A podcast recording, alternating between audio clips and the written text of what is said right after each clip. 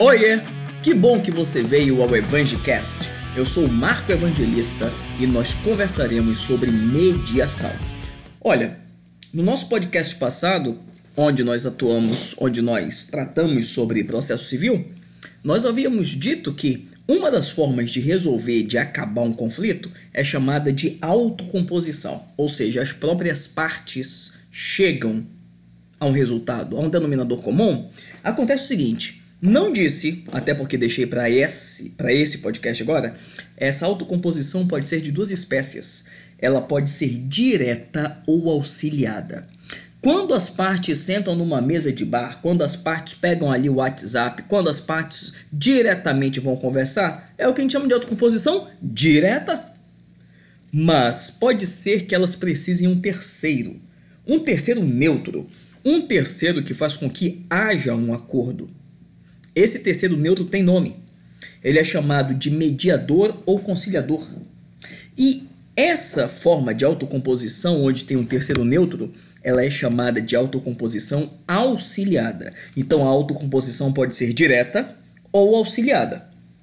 Quando nós temos a direta, então nós temos aí uma, um distrato, nós temos aí uma, é, uma transação, mas na auxiliada, como eu havia dito, né, temos a mediação e a conciliação. A conciliação está prevista lá no nosso CPC, artigo 65, parágrafo 2 e a mediação está previsto no mesmo artigo, né, só que no parágrafo 3 do CPC, mas também tem lei própria, Lei 13.140 de 2015. Aliás, eu nunca vou me esquecer dessa lei, porque naquele ano de 2015, a partir do mês de maio, eu comecei a escrever o, o o meu livro Processo Civil Top. Tínhamos um novo CPC que já estava publicado, mas só ia vigir em 2016, e no meio do texto, enquanto eu estava escrevendo lá o Processo Civil Top, veio essa lei. Ela foi publicada ali naquele 29 de junho, me lembro como se fosse hoje. Até aí tudo bem, era só eu mudar o texto. O problema é que tinha 180 dias de vacácio legis, quer dizer, aí tecnicamente quase seis meses de legis, só ia entrar em vigor em dezembro daquele ano. Acontece que o livro ficou pronto antes, né? ficou pronto em outubro.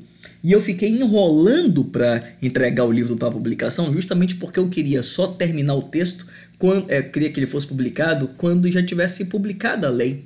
Porque quando já tivesse em vigor a lei, desculpa, porque aí pelo menos tudo que estava ali já estava em vigor. Bom, como a editora Arc Ultra estava em cima, então tive que resolver algo no texto. Como eu fiz?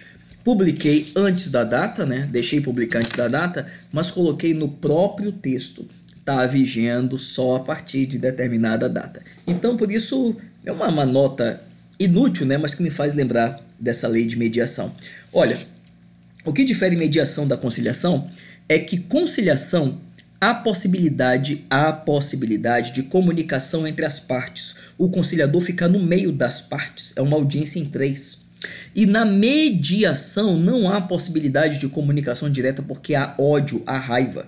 Então a audiência geralmente, geralmente elas são separadas. Primeiro o mediador conversa com um, depois conversa com o outro.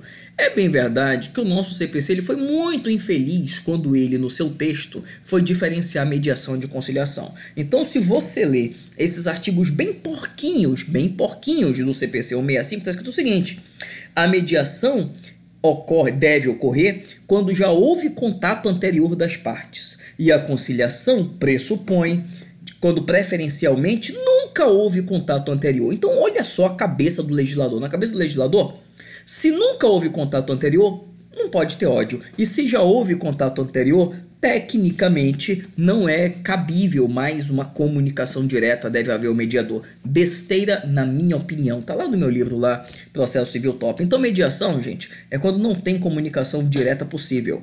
Então, o mediador, ele vai ali fazer não uma ponte. Ele vai conversar com um, depois vai conversar com outro. É aquilo que a gente fala assim na vida, com, é, na vida cotidiana. Ele é o leva e traz, mas é o leva e traz do bem aqui.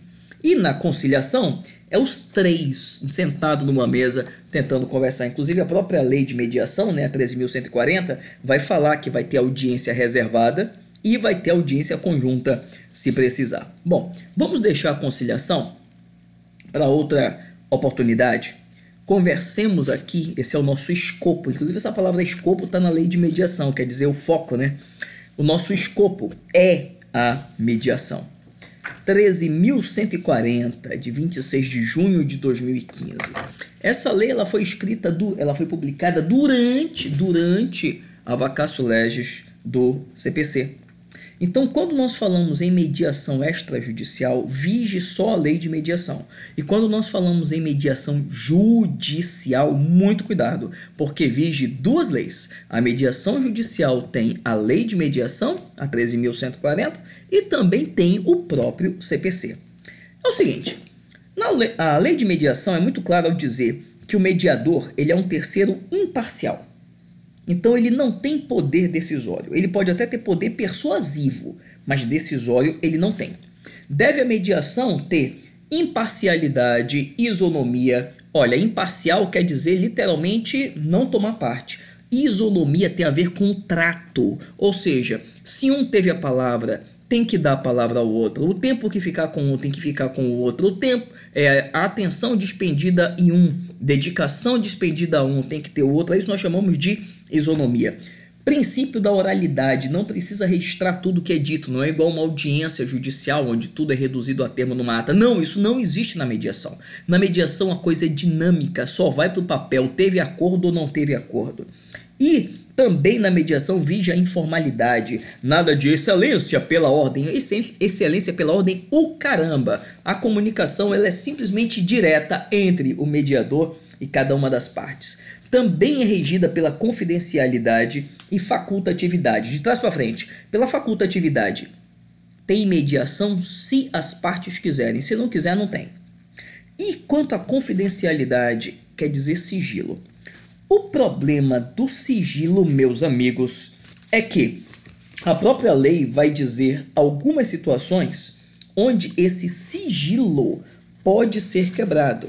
Então, a nossa lei vai dizer o seguinte: esse dever de sigilo, ele pode ser, ele pode ser legalmente quebrado nas seguintes situações. Eu estou no artigo 30 e 31 da lei. Se durante a mediação for constatado aí que alguma das partes cometeu algum crime de ação pública, crime de ação pública, ou como querem alguns puristas, crime de ação de iniciativa pública, aquela onde o dominus litis é o MP, se o mediador souber, pode abrir o sigilo para a autoridade policial, para a autoridade judicial. Segundo caso, se para necessidade de acordo tiver que abrir sigilo, uma parte quiser tiver que saber algo da outra e se for consentido pela parte, então pode abrir sigilo. Terceiro, que eu acho muito perigoso, fisco. Então tudo que o mediador souber que tenha efeito fiscal, tributário, ou seja, que é, fique demonstrado que alguém ali está sonegando, que alguém ali está cometendo um crime fiscal, que alguém está desviando, fazendo uma evasão fiscal, deve comunicar ao fisco. E também, tudo aquilo que é audiência individual e deva ser levado para uma audiência é, para audiência em conjunto, audiência com todos, pode ser levado, desde que quem tenha dito o segredo consinta. Então, quais são as, duas, as quatro situações? Duas. Quais são as quatro situações onde se pode quebrar validamente um sigilo de uma mediação? Um, quando tem crime de ação pública. Dois, quando há necessidade dessa quebra para o próprio cumprimento do acordo. Ou seja, as partes literalmente concordam em abrir segredo. Três, perante o fisco, perante, perante a autoridade fazendária caso precise para fiscalizar a vida dos contribuintes lá, renda dos contribuintes. E quarto, da audiência individual para audiência conjunta. Nesses casos, pode haver quebra da confidencialidade dentro da lei. Essa confidencialidade, amigos, tanto é para o que foi dito quanto para os documentos que forem gerados. É bem verdade que o nosso CPC coloca mais um princípio da mediação que no meu entender, é usado para qualquer mediação, inclusive extrajudicial. É o princípio da decisão informada, ou seja, o mediador tem que informar a consequência de tudo o que for decidido ali, seja na mediação judicial, seja na mediação extrajudicial. Essa mediação, bom, já falei, né, pode ser judicial ou extrajudicial, ela pode ser gratuita ou onerosa, então as partes podem pagar o mediador, mas também pode haver gratuidade de justiça se for na judicial, ou pode até haver a mediação extrajudicial voluntária, é plenamente possível. pode ter um mediador, pode ter vários mediadores, não precisa ser um mediador só. E tanto pode ser feita na extrajudicial por uma câmara de mediação, a câmara de mediação ela é uma instituição privada que ela promove, promove a mediação. Ela pode cobrar por isso. A nossa lei não vai falar em tabela de honorário para mediador, somente na mediação judicial que diz que haverá uma tabela oficial. Inclusive, algo que eu não concordo, na mediação judicial, quando é promovida por Câmara de Mediação ou mediador profissional, diz a lei na cara de pau que eles. Estou no artigo 11 da lei de. Da lei de. Opa, desculpa. Diz a lei na cara de pau. Eu estou aqui no CPC 169, parágrafo 2 eles têm que dar uma cota de serviço gratuito, de novo, uma cota de mediação gratuita para o judiciário. Putz grila, meu amigo, nenhuma instituição nesse país tem tanto dinheiro quanto o poder judiciário. Eu sou terminantemente contra esse negócio de trabalho voluntário, de munus público. Isso daí é tão somente a escravidão moderna na forma na, na forma institucional. Então não deveria ter mediação gratuita para ninguém. Por quê? Porque o judiciário tem dia tem mais é que pagar mesmo a galera para fazer trabalho para ele. Cadê que o pessoal do judiciário trabalha de graça? Pois bem, continuando. Então, todo mediador, ele não pode estar impedido, não pode estar suspeito. Como impedimento e suspeição vai ser outro programa aqui no nosso podcast, então todas aquelas causas objetivas que levem à parcialidade, à quebra da, da, à quebra da neutralidade, não pode ocorrer. Essas causas de impedimento estão lá no 144 do CPC. Suspeição são as causas subjetivas, né? quando é inimigo das partes, de uma das partes, por exemplo, das partes mesmo, etc. Está lá no 145. Então, impedimento 144, suspeição 145. E diz o artigo 5 da Lei de Mediação, parágrafo único, que antes de iniciar a mediação, o mediador deve informar as partes de qualquer fato que possa levar ao pensamento de que ele possa estar suspeito ou impedido. Então ele tem logo que dizer: olha, eu morei perto de fulano de tal, fui amigo de fulano de tal, ou sou inimigo de fulano de tal, aconteceu isso e isso. Tem algum problema de eu ser mediador aqui? Sim ou não? Está no parágrafo único. Isso tem que ser informado, sob pena, inclusive, de em o mediador não fazendo, ele ser excluído, excluído do cadastro de mediação judicial, tá lá no artigo 173 do 173 do CPC.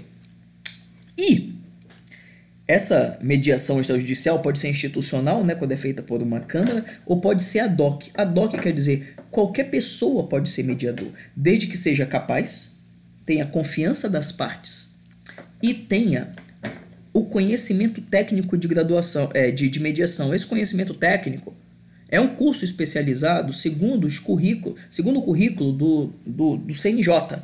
Então, o CNJ, Conselho Nacional de Justiça, pode baixar as diretrizes para a formação de mediadores. Tem que ter essa formação para ser mediador. E o mediador, ele é considerado funcionário público para todos os fins de direito. Lembra o 327 lá do CP? Então, ele pode cometer crime contra a administração pública, ele pode ser sujeito passivo de crime contra a administração pública, todo o mediador. E nos diz o seguinte: na primeira audiência de mediação, já tem o mediador que explicar todas as regras da mediação, e enquanto ocorre a mediação, não corre prescrição, quer dizer, se por um acaso aquela mediação não der em nada, não vai acontecer de uma parte não poder processar a outra, de uma parte não poder ajuizar ação contra a outra, porque está prescrito. Porque simplesmente nos diz o artigo 17 da lei de mediação, não esquecem, lei de mediação 13.140, que ficam suspensos todos os prazos de prescrição no que tange aquela causa que está sendo mediada. E todo mediador, ele tem três impedimentos, anota aí. Impedimento número um, por um ano não pode advogar para as partes, não pode assessorar parte, não pode representar parte. Por um ano. Aquelas partes da mediação. Enquanto ele é mediador, se ele for advogado, sim, meu amigo, advogado pode ser mediador. Enquanto ele é advogado, ele não pode atuar naquela vara judicial, naquela repartição judiciária, naquela unidade judiciária onde está havendo a mediação, enquanto está correndo a mediação.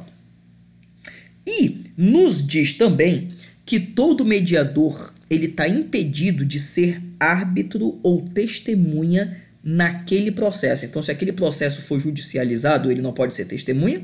Tem até aquele dever de sigilo que eu acabei de falar ainda há pouco, né? E se por um acaso aquilo for para arbitragem e ele também for árbitro, ele não pode ser árbitro naquela causa, daquela mediação onde ele atuou. Bom, vamos falar mais um pouquinho aqui sobre mediação judicial.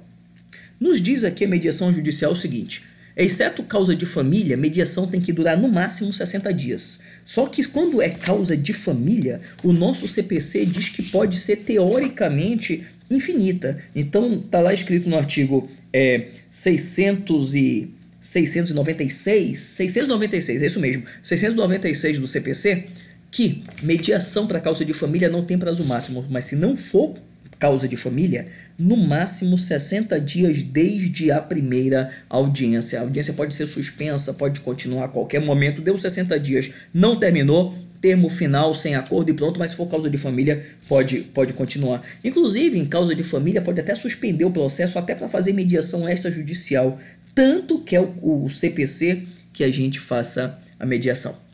Toda mediação, quando a, a, alguém é citado né, para comparecer à mediação, tem que ter a citação com 20 dias de antecedência, no mínimo, que é para ele preparar o espírito dele, se for o caso, até desarmar o espírito para a mediação. 20 dias, mas atenção, causa de família, prazo especial, tá? No mínimo 15 dias, não são 20. 15. E ainda em causa de família, mesmo se tiver mediação para ter acordo, se tiver incapaz envolvido, tem que ter oitiva do MP. Mesmo se tiver acordo ali, o mediador conseguiu, não me pergunta como fazer um acordo ali em causa de família, não basta isso para ser homologado. O MP tem que dar o, tem que dar o beneplácito dele, mas atenção, só se tiver incapaz envolvido. Por falar incapaz, que, que pode ser objeto de mediação? Qualquer causa, exceto uma. Só não pode ser objeto de mediação, anota, objeto de direito indisponível e negociável. Então, tudo que for negociável pode ser mediado. Seja disponível, patrimônio, por exemplo, seja indisponível, por exemplo, o valor de pensão alimentícia. Porque então nós temos direito indisponível, negociável e inegociável. Agora, por exemplo, tem direito indisponível e negociável, como por exemplo, aceitar ou não ser pai de alguém. Isso é inegociável. Então, tudo aquilo que é indisponível e negociável pode ser objeto de mediação. É, nos diz ainda que é obrigatório haver mediação judicial. Então, a mediação judicial, quer dizer, mediação ou conciliação, né? é obrigatório, então não é uma faculdade do juiz. As partes devem estar com advogado. Inclusive, se uma parte estiver com advogado ou não, é suspensa a audiência de mediação para que a outra parte tenha advogado. Onde eu falo advogado, leia-se advogado ou defensor. Agora, nós temos aqui no artigo 26 da Lei de Mediação algo muito perigoso, tá? Dizendo que em juizado especial pode ser dispensado advogado. E aí eu fico pensando: se uma parte estiver com advogado e outra não, no juizado especial, é obrigatório haver a suspensão para que seja para que seja conclamado advogado defensor para outra pessoa ou não? Bem, isso aí está em aberto. Eu acho que pode ficar sem advogado, a lei fala. Mas quando um está com advogado, o outro sem, se é para fazer uma negociação, eu acho que se ele quiser ficar sem advogado, quiser ficar sem advogado, pode. Mas se ele disser eu quero um advogado, mesmo se for juizado especial, tem que ter advogado para os dois. E aqui, gente, como tem a figura do mediador, tem que ter um advogado para cada um, um defensor para cada um, tá? Então, é, eu não entendo aqui que tem que ser um para os dois. Não, é um para cada um, porque aqui nós temos interesses antagônicos mesmo. E veja, nos vai dizer aqui ainda a mediação, caminhando para os finalmente em mediação judicial, que o autor da ação já tem que dizer na sua inicial se ele não quiser mediação. E o réu antes da audiência de mediação, com 10 dias antes, precisa dizer se ele não quiser. Se autor e réu disser que não querem mediar, não tem audiência de mediação. E faltar a audiência de mediação judicial constitui ato atentatório à dignidade da justiça, que para mim é outra besteira. Mas enfim, ato atentatório à dignidade da justiça e leva a multa de 2% sobre o valor da causa proveito econômico, seja lá como queira, mas é assim que está na lei. E essa multa não vai para a parte contrária, não vai para a parte adversária. Essa multa, adivinha para quem vai? É isso mesmo, para o Leviatã, para o Estado, para o Poder Judiciário, seja da União, é, vai para a União ou para o Estado. Bem, e em havendo acordo, faz-se um termo de acordo? Se não houver acordo, simplesmente temos um termo de mediação frustrada ou simplesmente um termo final. Todo mediador judicial, gente, ele tem vários cadastros, tá? Tem o cadastro nacional de mediador e tem o cadastro do próprio tribunal. Para ser mediador judicial tem que ter dois anos de formado, não precisa ser formado em direito, tá? Tem que ser naquela sua área de atuação pelo menos dois anos de formado. E todo mediador ele pode simplesmente ser excluído da atuação de mediação judicial se por um acaso ele agir com culpa, se ele agir com dolo, se por um acaso ele descumprir qualquer daqueles deveres que eu te falei há pouco, e se ele sendo impedido ou suspeito, atuar sabendo que é impedido ou suspeito. E, numa audiência de mediação, as partes podem ter representante, independente de advogado, se a parte não quiser ou não puder ir para a audiência ela mesma, então ela pode enviar um representante. Então é possível, por exemplo, se eu sou, sou o réu, eu não vou para a audiência e tem duas pessoas ali falando por mim. Tem o meu representante e o meu advogado. Todas essas audiências de mediação pode ser eletrônica, inclusive podem ser internacionais. Isso aí tá lá muito bonitinho na nossa lei.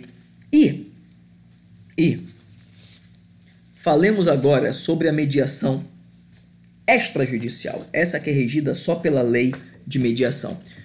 Já em todo contrato já pode ter uma cláusula de mediação, ou então ela pode ser feita depois que houver uma briga, que houver um litígio nos diz que o, é, não se chama citação o aviso para que o outro vá à primeira reunião, é chamada de convite. Convite, esse convite já tem que ter lá data e local da primeira reunião e a parte contrária tem 30 dias para aceitar ou recusar esse convite. Silêncio é igual a não. Silêncio é igual a não. E detalhe, se uma parte, se, se eles resolverem fazer uma mediação por contrato extrajudicial, tem que ser dado a outra o nome de pelo menos cinco mediadores. Cinco mediadores. Se a outra parte não falar nada, significa que ela está acolhendo, escolhendo o primeiro mediador. Primeiro mediador. E o prazo é de 10 a 3 meses para ter a primeira reunião depois do convite. E se a parte aceitar o convite e não for para a primeira reunião, tem uma penalidade. A penalidade é que ela vai arcar com 50% das custas e honorários se por um acaso aquilo for para o judiciário ou for para a arbitragem. Caro, né? Metade dos honorários. Uau, uau, uau, uau. Isso é muito caro. E, terminando o nosso papo sobre mediação, é plenamente possível que haja mediação administrativa inclusive para fim tributário. Meu amigo, artigo 32 a 38 da Lei de Arbitragem, já foi tempo passado, aquele, aquela época em que não podia haver transação, que não podia haver é, acordo em relação tributária. Pode sim. Agora, até determinado valor, tem que ter o chefe da repartição da AGU ou então da, da, Procuradoria da Fazenda Nacional, determinado valor esse que muda de tempo em tempo, está de acordo com os regulamentos. E se por um acaso, se por um acaso é, houver mediações administrativas, tudo aquilo que gerar algo recorrente, algo é, que sempre tem a mesma reclamação, isso tem que ser anotado, tem que ficar registrado para ser aplicado em causas sucessivas quando houver outras situações iguais. Uma espécie de, entre aspas, né, bem aspas mesmo, jurisprudência de mediação, digamos assim, né? Uma espécie ali de, de de súmula, súmulas de mediação, isso vale para mediação administrativa. E ainda na mediação administrativa, quando o envolvido é, é, é uma empresa pública, seja para pagar ou receber algum pagamento, pode ser dividido em até 60 vezes, remunerada pela taxa Selic. E se houver atraso de mais de 30 dias, então fica sem efeito aquele acordo feito. Tudo isso a gente aplica aí a mediação administrativa, que tem vários e vários regulamentos. Cada entidade tem o seu regulamento de mediação. Inclusive, a própria lei fala que essas entidades públicas elas podem ter os seus órgãos internos de mediação.